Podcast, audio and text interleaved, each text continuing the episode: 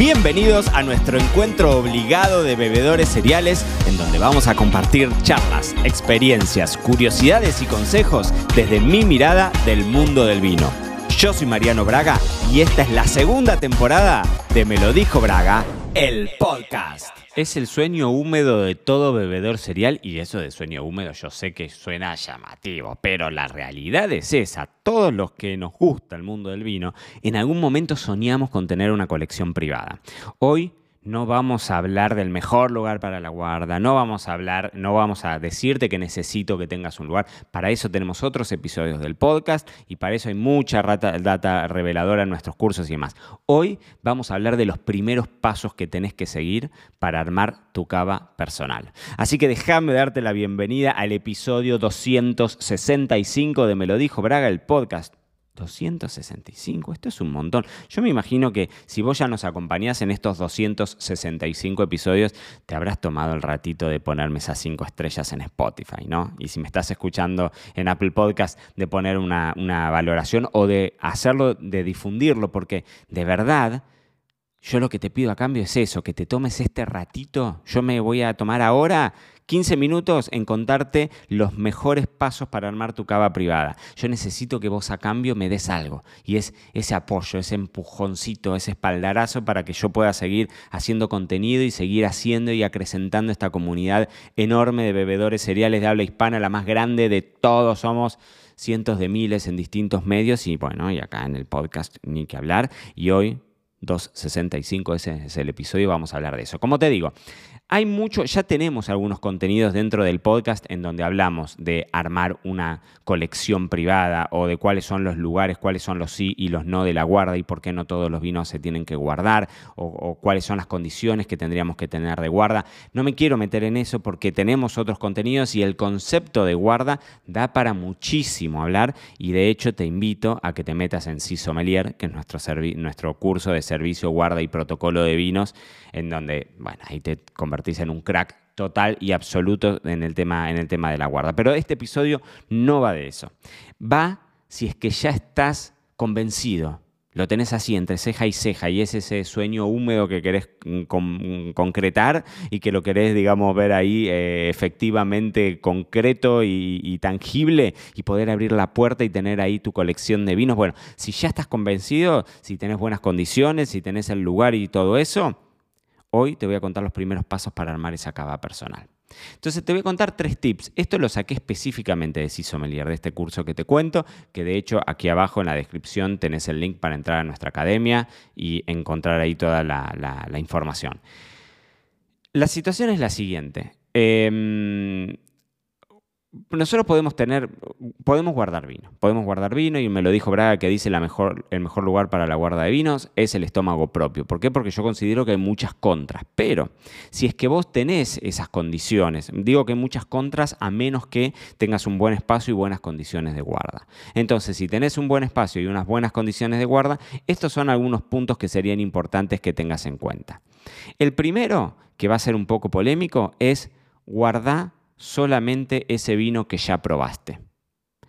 Guarda el vino que ya probaste. Siempre lo ideal es que no guardes vinos que no hayas tomado antes.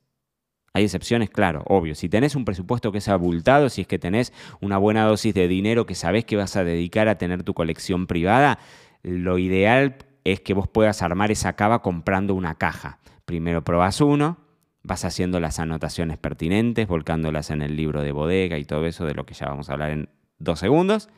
Y analizás cuánto podrías durar. Si el presupuesto quizás no es tan gigantesco, estamos hablando de, botellas que son un poco más costosas y, o, por ahí fuera del circuito, o que ya están extintas, o cosas que conseguiste de casualidad de algún otro coleccionista que te la, que te la vendió o lo que sea eh, siempre tenés la posibilidad de tocarle la puerta a la bodega, de escribirle un mensaje privado por Twitter o por X o por Instagram a su enólogo y preguntarle, mirá, tengo este vino de esta cosecha, cuánto, cuánto potencial de guarda le ves y registrarlo, ¿no? Esto de guardar lo que probaste siempre tiene que ver dentro de un marco. Si conseguiste una botella, tenés un Screaming Eagle de 1980 y sí, no vas a conseguir dos para probar a ver cómo, ya sabéis que esa botella seguramente va a tener una grandísima evolución. Entonces, siempre esto de guardar lo que probaste está metido dentro de grandes corchetes, dentro de grandes paréntesis, que es, hay vinos que vos sabés porque está testeado por la historia que te ampara, que son vinos que van a evolucionar perfectamente bien. Mi, razonamiento en este sentido es la enorme mayoría quizás de los vinos que uno guarda, los que tienen más acceso, que son más cotidianos, que no son vinos para todos los días, pero que tampoco son vinos prohibitivos de una añada excelsa particular, de una cosa perdida en el medio de la Côte de Beaune. Bueno, entonces podríamos perfectamente guardar eso que probaste. Y entonces sí, si compraste una caja, probas una primero, vas descorchando las botellas siguientes después cada X cantidad de tiempo. Este es un ejercicio bastante eh, común y escuchado, seguramente en algún momento lo habrás escuchado, pero que no está nada mal, porque lo lindo también de tener una colección privada es poder ir haciendo esta especie como de, eh, ¿cómo te diría? De, sí, de seguimiento de alguna forma, ¿no? De decir, bueno, eh, ¿cuánto, ¿cuánto, vale la pena o cuánto no vale la pena? Bueno, lo vamos a ir probando una tras otra. El segundo punto tiene que ver, y este es el más profundo de la charla que vamos a tener hoy, con el orden con el orden en el cual elegimos guardar esos vinos, porque no es lo mismo, si vos tenés 20 vinos, es más fácil el asunto. Pero si tenés 200, bueno, ya se pone más complicado. Y si tenés 2000, bueno, ya se pone más complicado. Y si tenés 20.000, Ahí no se pone complicado. Me pegas un llamado por teléfono y yo te, me encargo de bajarte de esos 20.000, te los bajo a 2.000. Me los traigo a casa, los tomamos juntos, no importa. Si tenés 20.000, seguramente tendrás algún buen sistema para hacerlo.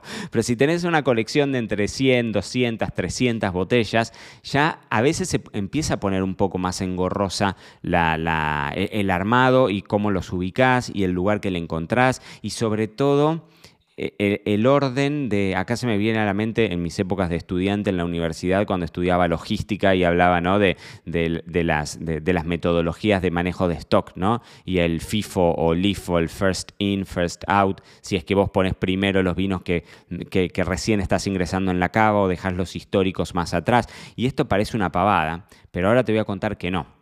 Hay distintos estilos para ordenarlo. Vos lo podés ordenar, es un razonamiento que quizás también lo podés aplicar en una carta de vinos en un restaurante, por ejemplo. Lo podés ordenar por estilos, lo podés ordenar por bodegas, por regiones, por añadas.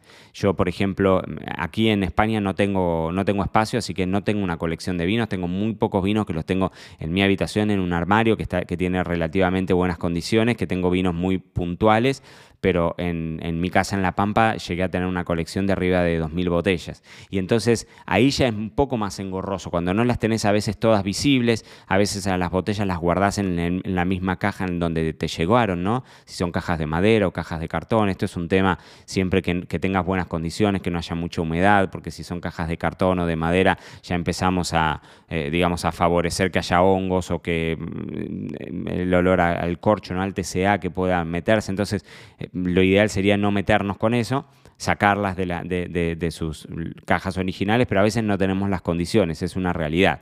Cuando yo tenía una colección de 2.000 botellas, ya se hace un poco más engorroso el orden. Y en mi casa en La Pampa, que tenía una habitación especial, solamente armada y pensada y estructurada y diseñada por el arquitecto para mi cava de vinos, ahí yo lo tenía ordenado por estilos, por estilos de vino. Pero lo podrías ordenar por estilo o por variedad de uva, ¿no? dependiendo qué es lo que más tengas. Si es que tenés más vinos de regiones o si tenés más variedades de uva, ¿no? Pero lo podés hacer por bodega, te digo, por región, por añada. Y una forma que a mí me gusta mucho, y esto sí es súper aplicable a una cava privada y no tanto a una, a una carta de vinos, es ordenarla por momentos de consumo, ¿no? O por el orden en el que vos pensás que va a ser bebido. Porque a veces te pasa cuando tenés una colección de 2.000 botellas que perdés botellas que no sabes dónde están, que las encontrás. A veces yo me encuentro con algunos comentarios, algunos eh, tweets o comentarios en X, ¿no? Y que la gente dice, uy, mira, estaba acomodando mi cava y encontré este vino perdido y puff, lo perdiste, porque era un vino que por ahí ya está hecho pelota, porque pasó su, su pico de consumo y demás. Entonces, cuando vos, entre comillas, perdés esas botellas y las encontrás cuando pasó su mejor momento, termina siendo una picardía. Entonces es interesante esto de que si vos sabes que tenés vinos para guardar mucho tiempo, los podés dejar perfectamente lejos, atrás, en un lugar más inalcanzable y que tengas más cómodo, de, más, de mayor fácil acceso, vinos que sean de consumo más rápido. ¿no? Todo esto siempre enmarcado también que no, te pierdas de vista que es una cava personal. Si es personal, quiere decir que es lo que te sirva a vos, es el formato de lo que a vos te quede cómodo. ¿no? Entonces, es interesante esto, que veas un, formato que a vos te quede cómodo, pero por el otro lado analices esto, porque los vinos que vos vas a envejecer, si los pones en el fondo, hay un razonamiento lógico. Los que tengas de consumo más rápido, los pones mucho más a mano. Parece una verdad de perogrullo, pero a veces es importante recordarlo porque cuando los pones por variedad de uva, por ejemplo, pero pusiste un vino que sabes que no va a durar mucho más de dos o tres meses, lo dejaste al fondo y lo fuiste a buscar después de tres años y es probable que ese vino ya haya pasado su mejor momento y va a terminar siendo una picardía. Y entonces acá otra de las cuestiones que podría ser un cuarto concepto, un, cuarto paso para armar tu cava personal, pero que lo voy a meter dentro de esta cuestión del orden, tiene que ver con el libro de bodega. El libro de bodega, el libro de cava, es algo fundamental. Nosotros en Melier hablamos bastante del tema. El libro de bodega o el libro de cava puede ser una agenda, puede ser un, cuadernillo de hojas, puede ser un libro de bitácora. Yo, por ejemplo, en mi casa en La Pampa tenía un libro de actas, porque me gustaba esa parte como más ceremoniosa, en donde yo anotaba el registro de los vinos que ingresaban y contaba las historias. Che, este vino me lo regaló tal persona, lo incorporé en tal fecha, por tal motivo, me lo regaló tal persona, me fue para mi cumpleaños o lo conseguí de tal, se lo compré a tal persona, esta fue la historia con la que venía, lo pienso abrir en determinado momento, es un vino que le gusta a tal persona porque esto es fundamental, no viene al caso porque eso lo podríamos hablar perfectamente en algún otro episodio del podcast de cómo armar, cómo hacer esa selección de vinos. Pero vos pensás que la cava personal tiene que cumplir dos roles fundamentales. Un rol es que te represente a vos, porque es tu cava personal, son tus vinos, son los vinos que a vos te gustan. Pero una cava personal tiene que estar preparada para hacerle frente a tus invitados, a tus amigos, a las personas. Si vos tenés a, un amigo muy querido tuyo, una persona muy allegada a vos, que le gusta determinado estilo de vino, y quizás es un vino que a vos no te gusta, un estilo de vino que no te gusta, pero si vos sos un lindo anfitrión y tenés ganas de recibir a esa persona y darle su marco, tenés que tener ese vino. Es decir, si vos estás armando, obviamente que puedes hacer lo que quieras, esto siempre, pero digo, el concepto de una cava personal es agasajarte y agasajar también a esas personas que vos querés, que las recibís en tu casa y que le compartís tus vinos. Entonces, es, interesante y absolutamente nada menor, es interesante y nada menor esto de, poder registrar en el libro de bodega los ingresos, los egresos y los momentos en los que los pensás eh, probar, porque a veces, inclusive en el libro de bodega, más allá de que no es el métier principal, pero el libro de bodega vos podrías hacer una anotación, por ejemplo, de una nota de cata. Si es que, suponte, compraste dos botellas de un gran vino, abriste esa primera botella en una ocasión especial, haces un registro, aunque sea a grandes rasgos, porque eso no nos tiene que dejar, no nos tiene que alejar del disfrute, ¿no? Pero a grandes rasgos encontré tal y tal cosa, y está buenísimo cuando vayas a buscar años después la segunda botella, que leas qué fue lo que pasó cuando descorchaste esa primera en qué situación te agarraba, qué edad tenían tus hijos. O sea, una historia, un marco de referencia, porque en definitiva el vino es eso, chicos. Chicos, chicas, chiques, amigos, bebedores cereales queridos. El vino tiene eso, te moviliza desde ese lado, es poder compartir y a veces compartirte a vos también lo que te pasaba por el corazoncito y por la cabeza en ese momento en el que te descorchaste ese vino. Y ahí creo que el libro de bodega, un libro de cava, es un, es un aliado espectacular. Como te digo, si sommelier, metete acá abajo en la descripción, ahí podés hacer un curso que es que abarca el servicio y la guarda de vinos desde la perspectiva de un restaurante, aunque hay mucha herramienta para que vos apliques en tu casa, pero de la perspectiva de lo que podríamos llegar a ser. Si vienen amigos acá, si le quisiésemos brindar un servicio de putísima madre, con perdón de la expresión, pero un servicio 11 puntos en servicio, bueno, ahí, ahí, lo tenés explicado. Y el tercer punto en esta guía de los primeros pasos para armar tu cava principal tiene que ver con la paciencia. La tercera clave para armar tu cava personal es la paciencia. Armate de paciencia. Cuando hablamos de guarda de vinos, nunca hablamos de semanas, jamás hablamos de meses, hablamos de años largos. Con paciencia, con amor, con cariño y con tiempo el que quiere, celeste que le cueste. Y la guarda lamentablemente no es apta para ansiosos. Eso es así.